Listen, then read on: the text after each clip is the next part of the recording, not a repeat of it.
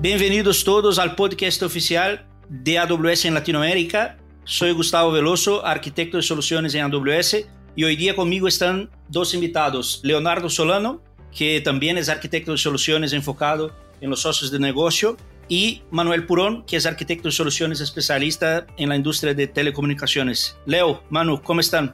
Hola Gus, todo bastante bien, realmente bastante interesados en compartir con todos nuestros clientes y nuestros partners toda la evolución que tiene el modelo híbrido en la nube. Adelante, Manu. Hola, Gus, gracias por la invitación. Muy contento de estar aquí con ustedes para compartir qué tenemos para telecomunicaciones también.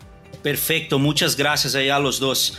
Bueno, eh, hoy día vamos a hablar ahí de las distintas soluciones de servicios de nube híbrida en AWS, bien como las posibilidades que tenemos eh, actualmente en Latinoamérica. Eh, vamos a enfocar más en AWS Outposts, que es nuestro servicio de, de nube híbrida, ¿cierto? Que entregamos ahí racks para los data centers de los clientes y cómo ese servicio eh, habilita a nuestros clientes a desarrollar una estrategia de nube híbrida con AWS. Partiendo aquí con, con la primera pregunta, en el último reInvent, ¿cierto? El, a fines de 2020, nuestro CEO, Andy Jesse, terminó su keynote con un mensaje sobre reinventar la computación híbrida. ¿Puedes darnos algún detalle de qué para AWS es computación híbrida? Claro, Gustavo. Básicamente, hoy en día nuestros clientes pueden desplegar la mayoría de sus aplicaciones en nube. Sin embargo, algunas de estas requieren algunas especificaciones muy puntuales que no han permitido a nuestros clientes realmente desplegar estas aplicaciones directamente en, nuestras regiones. Dentro de estos requerimientos muy puntuales tenemos básicamente las necesidades de latencia, mantener una latencia entre las aplicaciones y los usuarios que las consumen, el procesamiento de data local y en algunos casos en industrias muy reguladas la soberanía de datos. Ahí podemos poner ejemplos como eh, el segmento de juegos en línea, que básicamente requieren mantener un delay muy bajo para poder ofrecer una mejor calidad de experiencia a sus usuarios, plataformas de trading financiero, que claramente requieren mantener un delay muy bajo también para poder interactuar contra los sistemas de trading, eh, o aplicaciones que requieren procesamiento de data local, como el caso particular de procesamiento de datos de IoT, para poder tomar acciones sobre esa data que se está capturando. Tenemos también algunos otros ambientes como las industrias altamente reguladas, como sector financiero o gobierno, donde la soberanía de datos se vuelve un factor fundamental. Por otro lado, también se tienen requerimientos de clientes que quieren extender las capacidades de sus data centers hacia la nube, para poder desarrollar estrategias de respaldo, restauración, recuperación de desastres que de alguna manera también pueden ser extendidas hacia la nube pública mientras se mantienen cargas de trabajo en las instalaciones de nuestros clientes.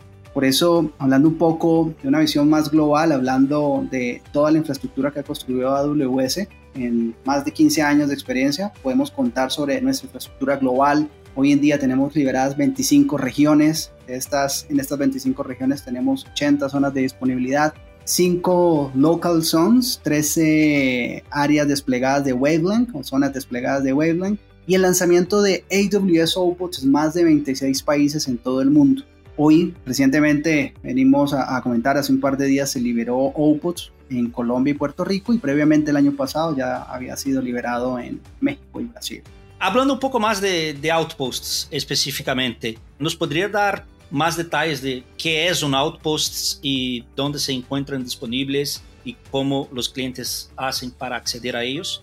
Claro que sí. Básicamente Outpost es el servicio de extensión de la nube de AWS hacia la infraestructura de nuestros clientes, hacia las instalaciones de nuestros clientes. Básicamente Outpost se puede consumir directamente desde la consola, de la misma consola que utilizan hoy en día nuestros clientes para acceder a los servicios se expone hacia los clientes para hacer también interactuar a través de las aplicaciones que tengan nuestros clientes vía las mismas APIs y básicamente se monitorea o se visualiza utilizando los mismos servicios como CloudWatch ¿no? que tenemos hoy en día en nuestras regiones. Opus es ideal para cargas de trabajo que requieren acceso a baja latencia, como lo mencionábamos ahora, y residencia de datos locales y pues también el procesamiento de data local. En resumen, hoy lo tenemos disponible en Latinoamérica, básicamente en países como Brasil y México, que se liberaron en 2020, y el, hace un par de días se liberó básicamente en Colombia y Puerto Rico. Obviamente seguimos trabajando para expandir la presencia de Opus en la región y esperamos pues seguir anunciando en los próximos meses o nuevos países disponibles ¿no? para, para el caso particular de, de Outputs. Como mencionaba, la forma básica de consumirlo es directamente sobre la consola. Los clientes pues, definen las necesidades que tienen y a través de la consola hacemos la pedida del servicio de Opus y obviamente después viene todo un proceso de aprovisionamiento del servicio. Y ahí pensando, Leo, que cierto por primera vez AWS va a llegar con infraestructura, cierto, con un, rack completo a, las premisas de, nuestros clientes, pensando ahí en los requerimientos técnicos, pensando ahí en instalación, en conectividad, que los clientes necesitan tener en sus premisas, en sus data centers para utilizar Outposts. Qué buena pregunta, Gustavo. Realmente allí depende de las necesidades de cómputo y almacenamiento que tienen nuestros clientes. Siempre, como mencionábamos ahora, se hace un assessment al inicio del contacto con el cliente para poder entender cuáles son sus necesidades y una vez se tienen esas necesidades claras, vamos a determinar el tamaño de las configuraciones que van dentro de ese rack de Opus, ¿no? Dependiendo de esto, tenemos tres diferentes implementaciones, ¿no? Una implementación para hasta 5 kBAs, otra hasta 10 kBAs, otra hacia 15 kBAs y obviamente dos entradas por rack para poder mantener alta disponibilidad.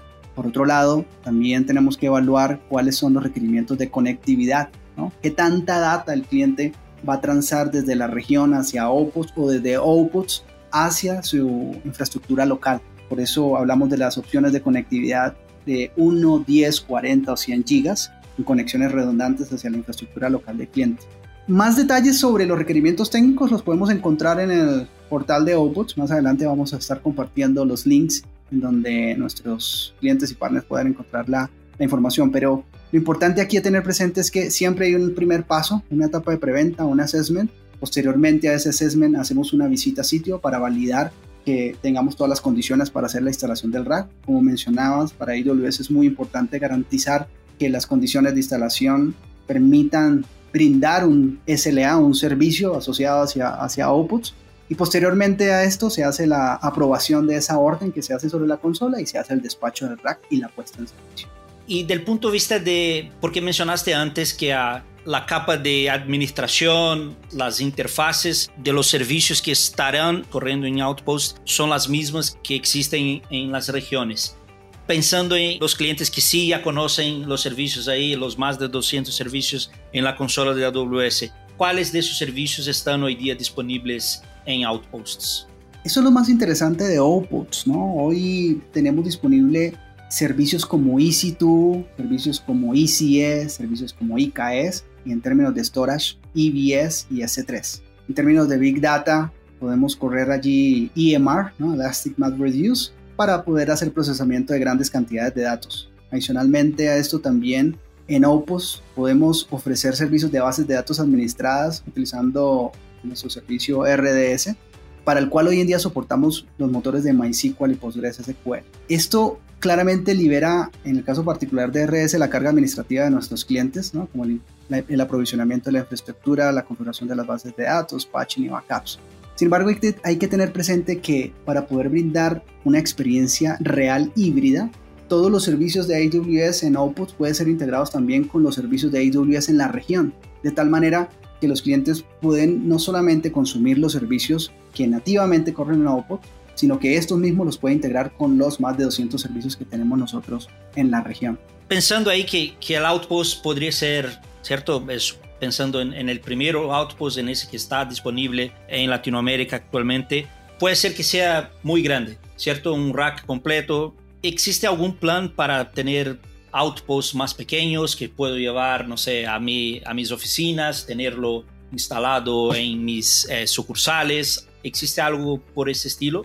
Claro, Gustavo. Fíjate que no solamente el espacio es un factor crítico, dado que también existen algunos otros escenarios eh, de procesamiento de data local donde la latencia se vuelve un factor fundamental, como en los segmentos de retail, donde probablemente tanto allí como en el segmento salud requeriramos hacer procesamiento de data de forma distribuida. Las fábricas, por ejemplo, requieren procesamiento de datos con un delay muy bajo. Y claramente, mientras hago más distribuido todo este procesamiento de data, pues los requerimientos de hardware se reducen, pero obviamente brindo una mejor experiencia hacia los usuarios finales de la aplicación. Por ejemplo, en el caso particular de los operadores móviles, arquitecturas como Open RAN desacoplan las funciones de red de acceso del radio, permiten que muchas de las funciones de toda la arquitectura Open RAN puedan correr en elementos de cómputo que en este caso no necesariamente son un rack completo. Por eso para 2021 tenemos dentro del plan tener disponible otros factores de forma, básicamente factores de forma de una unidad de rack y dos unidades de rack. Eh, básicamente allí en, en, nuestros portales web van a encontrar los, los detalles de cuáles son los servicios que tendremos disponibles allí, bueno, las capacidades de cómputo a desplegar sobre estas unidades factor de forma más pequeña. Muy bueno, ahí eh, me hace recordar cuando, cuando en el keynote de, de Andy estaba escrito llevar AWS a todas las partes. Entonces, eh, imaginando ahí outposts, imaginando outposts más pequeñitos, las zonas de wavelength, las local zones y por supuesto las regiones. Ahí parece que ya, ya nos queda más claro que eso de llevar AWS a todas las partes es así de real. Pensando ahí, Leo, que en verdad gran parte, si no 100% de esa necesidad por esa computación híbrida de baja latencia proporcionada por, por outposts. Hoy día, ¿cierto? La parte híbrida asume algo que ya está corriendo hoy día on-premises, ¿cierto? Y en ese caso, más que nunca, los socios de negocio de AWS tienen un papel fundamental. Dependen de ellos eh, tener esa oferta híbrida en temas de conectividad, en temas de apoyo en la migración. ¿Qué tenemos ahí para los partners especialmente para que pueden estar listos para apoyar a nuestros clientes a esas migraciones o a ese despliegue híbrido de sus cargas en outposts y en la región, obviamente conectado con la parte que está ahí junto al outpost en el mismo data center, pero que es red local de nuestros clientes. ¿Qué los partners pueden hacer ahí o qué programas tenemos para que los partners nos ayuden con esa misión? Fíjate, Gustavo, que los partners son un factor fundamental para todo el proceso de adopción de nuestra estrategia híbrida. Y uno de los temas que habilita esto es precisamente la capacidad que tiene Output de ser administrado de la misma manera como administramos los servicios en la región, teniendo exactamente los mismos APIs. Yo lo vería desde dos perspectivas, ¿no? Eh, digamos que los partners podrían apoyar, por un lado, con sus capacidades técnicas para poder apoyar las migraciones de los workloads de nuestros clientes directamente hacia outputs y de, allí podrían partir básicamente con las mismas herramientas que hoy en día tenemos para migrar cargas de trabajo hacia la región, ¿no? como Cloud Endure. Hoy en día podemos utilizar Cloud Endure en outputs para migraciones e inclusive si un cliente quisiera crear una estrategia de disaster recovery utilizando Output, podría utilizar también Cloud Endure Disaster Recovery. Adicionalmente, la otra perspectiva desde la que yo veo a los partners, dentro de la oportunidad que nos genera Opus a todos, es la capacidad de poder ofrecer sus servicios de colocation y conectividad. Eso lo vamos a ver ahora más adelante cómo los telcos empiezan a jugar un papel importante también dentro de esta estrategia híbrida de nube. De esta manera pueden ayudar a los clientes realmente a que el servicio de Opus se despliegue tengamos presente que pues, vamos a instalar un rack que tiene unas condiciones mínimas y queremos dar un muy buen servicio a nuestros clientes. Por consiguiente, las condiciones mínimas de instalación no son las mismas condiciones que tradicionalmente yo tengo en cualquier data center, ¿no? Son unas condiciones que al menos requieren que nosotros garanticemos una continuidad en el servicio. Entonces, esto es algo que los partners, como las compañías de telecomunicaciones, dentro de su offering de colocation y conectividad, van a encajar perfecto dentro de este proceso de adopción de nube híbrida. ¿no? Quizá nuestra audiencia ya que está interesada en, en aprender más de Outposts, tú mencionaste algunas veces que AWS brinda el servicio de Outpost, ¿cierto? No es un equipo que el cliente compra, es básicamente un, un servicio que AWS lo administra, actualiza, lo parchea, lo repara. Eh, ¿Cómo sería en ese caso, y considerando que Obviamente hay infraestructura física en las premisas de nuestros clientes y, partners. ¿Cuál es el modelo de precios de Outposts? Bueno, Gustavo, es importante aclarar que el servicio de Outposts básicamente se consume en su modelo de pricing en la misma manera como hoy en día se consumen las instancias reservadas en la región. Es decir, hoy tenemos tres modalidades de pricing, all at from, partial at from y not on from. Básicamente lo que tenemos allí es eh, la posibilidad de tener un contrato a término de tres años. En esas tres diferentes modalidades de tal manera que los clientes pues, puedan tomar la opción que más se ajuste a su modelo de OPEX. Adicionalmente, cuando se está diseñando el rack de OPOTS, se debe tener en cuenta que estos pricings que están así definidos incluyen solamente las capacidades de cómputo dentro del rack. Por consiguiente, tenemos que también hacer un sizing y un dimensionamiento del storage. Entonces, cuando hablamos del storage, hay diferentes tiers. Cuando hablamos básicamente de storage de objetos, pues tenemos S3, tiers de 26, 48 y 96 terabytes. Y en el caso de storage de bloques con EBS, básicamente tenemos un tier de 11 terabytes, otro de 33 y otro finalmente de 55 terabytes dentro del rack. Estos precios pueden variar por país. Básicamente lo que allí invitamos es a, nuestros partners y nuestros clientes a que visiten siempre el portal de pricing de Opots para poder tener el pricing actualizado dependiendo del país en el cual se haya liberado el offering. Y ahí en ese caso, ese diseño, esa configuración, el cliente puede elegir, eh, viene un outpost ya específico con la capacidad de storage que el cliente eligió, más la capacidad de cómputo con los servicios. ¿Cómo, cómo funciona ese proceso de elegir esas características de capacidad y cómo el cliente o cómo nosotros garantizamos que llegue al cliente el outpost de la forma como el cliente nos pidió? Fíjate que ahí hay una etapa inicial, ¿no? Como mencionaba, de preventa.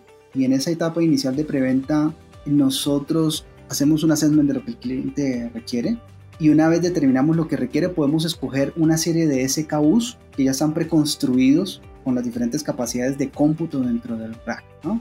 Y, sin embargo, si alguna de estas configuraciones no hace fit perfecto con la necesidad del cliente, tenemos que hacer alguna modificación, también lo podemos hacer. Creamos básicamente configuraciones customizadas dependiendo de la necesidad del cliente. Y a esto adicional, dependiendo de las necesidades de storage, pues básicamente eh, determinamos el tamaño en términos de storage o el tier eh, sobre el cual se debe hacer la, la construcción de, rack de Opus para poder entregar el storage necesario para, para estos clientes.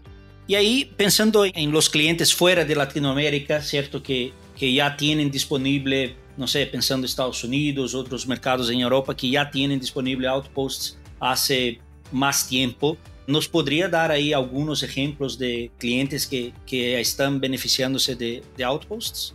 Claro, Philips, muchos lo conocen, ¿no? Y es una compañía que desarrolla e innova bastante en el segmento de salud.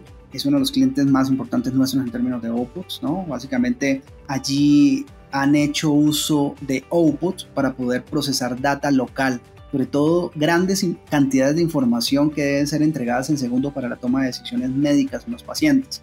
Todo esto gestionado desde la misma consola de AWS. Philips ha sido un cliente de AWS durante varios años y lo más interesante que sale de toda esta opción de Opus es cómo pueden administrar los recursos dentro de Opus de la misma forma como venían interactuando con la región. Entonces no han tenido que hacer modificaciones de código o modificaciones muy grandes para poder traer esos workloads de procesamiento de data local para esos casos de uso particulares, decisiones médicas, ¿no? Por la captura de información de todos los dispositivos que desarrolla Philips. Y ahora haciéndolo directamente on-prem, ¿no? Con la extensión de la nube de AWS en Opus.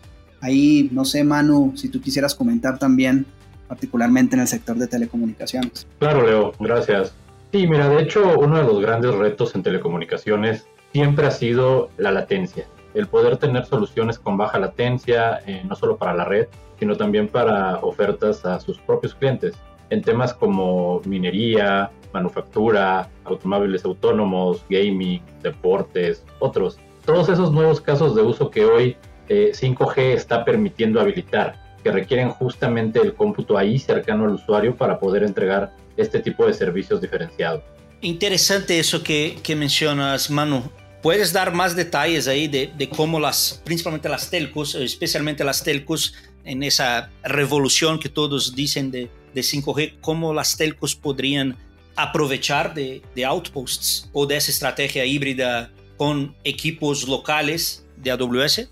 Hace unos días Dish anunció en conjunto con nosotros eh, un partnership estratégico para el despliegue de su red de 5G en Estados Unidos. La idea es una colaboración estratégica que permita reinventar e innovar en redes de 5G es un ejemplo del potencial que tienen este tipo de despliegues híbridos definitivamente, utilizando las diferentes opciones que tiene AWS desde sus regiones, como comentaba Leo, Local Zones, y en el Edge justamente Outpost y estos nuevos form factors, estos nuevos factores de forma de, de una oído sud, ¿no? Para llegar más allá eh, en lo que comentaba de, de Open RAN, que es, un estándar en el cual varios proveedores diferentes pueden hablar, digamos, el mismo idioma para ofrecer servicios dentro de la red del, de la telco. Entonces, esta es una forma interesante de hacerlo. Hoy Dish comienza en Estados Unidos, está basado en Estados Unidos, y está comenzando con Las Vegas a finales de año en este despliegue de la primera red eh, de 5G de acceso abierto. Entonces, esta, ahora sí que esta primicia eh, va, va a mostrarnos y nos va a dar todavía más visibilidad de que de todo lo que podemos hacer con 5G. La idea es que van a aprovechar esta infraestructura que ya está aprobada y van a empezar a aprovechar no solamente eso, sino otros servicios del AWS como Machine Learning y otras cosas que les permiten también mejorar la calidad de su red y mejorar la experiencia del usuario de alguna manera. Entonces, esto quiere decir, y es muy interesante, que vamos a ir desde las estaciones de radio, vamos a estar ahí con ellos, es el lugar en donde se conectan los dispositivos, los teléfonos celulares, hasta el core de su negocio, ¿no? Que, que viene a ser toda la parte de, voz, de datos, eh, e inclusive eh, seguramente estaremos construyendo con ellos varios servicios diferenciados para mercado que van a permitir eh, operar cargas de trabajo específicas para sus clientes, así como monetizar su red de la mejor manera. Qué bueno, Manu, todo lo que mencionas. Fíjate que ahí quisiera tal vez que nos contaras con toda la, experiencia que tienes también trabajando con compañías de telecomunicaciones, cuáles son esos principales beneficios que están viendo los Cloud Service Provider al adoptar una solución unificada en híbrida desde la región de AWS hasta el Edge, ¿no? Con, con Opus. Sí, ahí lo que vemos, Leo, es que hay la posibilidad de tener una homogeneización de, su red, de alguna manera, el poder hacer un despliegue que sea exactamente idéntico en cualquier punto en que decidan ponerlo, ¿no? Sea outpost, sea una región, sea una local zone. Entonces, esto permite que sea mucho más fácil para ellos, que se olviden de, de esa administración en muchos casos, de administrar el sistema operativo, el hardware, estas capas extras que hoy tienen que administrar pueden consumirlas como servicio en conjunto con nosotros en ese tipo de partnership y solamente concentrarse, digamos, en una capa de orquestación para todo lo que van a desplegar y concentrarse en su negocio, porque al final el negocio de estas empresas de telecomunicaciones no son los servidores, no es administrar sistemas operativos, sino que su negocio es ofrecer estas soluciones diferenciadas, tanto de conectividad como de experiencias. y en experiencias hablamos como de virtual reality, de gaming y algunas otras que todavía no sabemos ni siquiera que existen. Recordemos que hoy estamos empezando a descubrir las posibilidades que tiene 5G, o sea, ahí estamos viendo aplicaciones médicas muy interesantes, pero apenas estamos descubriendo de qué se va a tratar esta plataforma y qué vamos a poder construir a futuro. Aquí justamente uno de los temas interesantes son las redes privadas eh, de 5G, estas que pueden ser desplegadas en, en, fábricas, por ejemplo, que lo hemos estado haciendo con, con Verizon en Estados Unidos y ellos ofrecen eh, servicios de, varios tipos, ¿no? Desde monitoreo, eh, toda la parte de soluciones de logística inteligente, IoT como tú comentabas, mantenimiento proactivo, automatización, robots dentro de la fábrica. Y son cosas que antes era complicado hacer, porque las redes cableadas, si bien son confiables, eh, dan el ancho de banda requerido y todo esto, pues son caras, difíciles de administrar y no funcionan para todos los casos y las puedes combinar con una red de Wi-Fi definitivamente, pero la red de Wi-Fi también tiene sus, retos en cuanto al alcance, la penetración en los edificios y todo esto que esas redes de 5G privadas eh, están empezando a ayudar a solucionar en diferentes fábricas y otro tipo de industrias. Manu, ya que hablas de otros tipos de industrias, quisiera que nos ayudaras a complementar también qué otros casos de uso te has encontrado en los clientes que puedan aprovechar realmente estas arquitecturas híbridas utilizando OPUS. Mira, en, algo que es muy común, sobre todo en telecomunicaciones, tú te imaginarás una red que tiene millones de usuarios y que genera una cantidad de datos impresionante, ¿no? Y, muchas veces, y estos datos se utilizan, por ejemplo, para darle mantenimiento a la red, para detectar cuando necesita más capacidad, para detectar que hay un problema. Entonces, toda esta parte de, de monitoreo proactivo, reactivo y servicio a los usuarios genera muchísimos datos. Estamos hablando de terabytes por hora. Entonces, a veces mover esa cantidad de datos se puede mover, se puede volver muy costoso. Entonces, el, tener esa capacidad de hacer el preprocesamiento ahí en el Edge y poder incluso tomar acciones proactivas o reactivas, pero de forma muy rápida, le permite eh, eh, habilitar nuevos casos de uso a, las empresas de telecomunicaciones. Ya si quieren hacer un análisis más profundo, pueden ir a la nube y pueden eh, hacer todo el análisis allá arriba, pero también pensemos en que pueden tener modelos de prevención de fraudes, modelos de machine learning que les ayuden a, prevenir fraudes, a identificar anomalías en la red, identificar problemas que vienen. Por ejemplo, imagínate que, que puedas tener una solución que esté monitoreando eh, la calidad de, video de tu televisión, ¿no? Y, que tu proveedor pueda actuar rápidamente para solucionar cuando ve un problema. Este tipo de, soluciones que al final lo que están haciendo y lo que están habilitando es cada vez una personalización mayor, no solo de los contenidos que consumen los suscriptores o los usuarios de las telecomunicaciones, sino también están permitiendo que ellos puedan tener ofertas personalizadas en su servicio. Eh, ¿Cuántos datos necesito? ¿Cuántos minutos necesito? Eh, qué tipo de conectividad necesito. Entonces, eso también le da una, nueva perspectiva a cómo entregamos los servicios de telecomunicaciones. Eh, y pensemos en un alguien que es cliente nuestro, ¿no? En, Netflix. En Netflix, cuando entramos, ¿qué sucede? Tenemos un dashboard totalmente personalizado de acuerdo a nuestras preferencias. Entonces, pensemos también en las telecomunicaciones, cómo podría ser esa experiencia en que yo pueda consumir lo que necesito de acuerdo a mis intereses y necesidades. Entonces, estas nuevas capacidades que acercan esas experiencias a los usuarios es algo que, puede ayudar a monetizar de mejor manera a las, a las empresas de telecomunicaciones y también puede ayudar a que los usuarios tengan experiencias que tal vez hoy no había sido posible que tuvieran o mejorar mucho la experiencia que, antes tenían con redes de 4G que eran tal vez un poco más limitadas.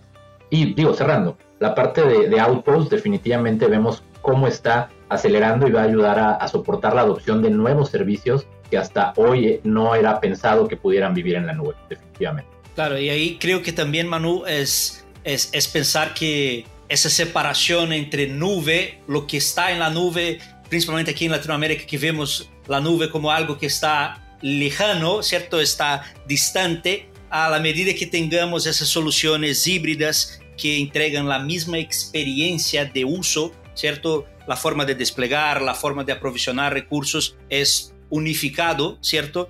Efectivamente, vamos a estar ahí todavía aprendiendo qué se puede hacer con tamaña flexibilidad.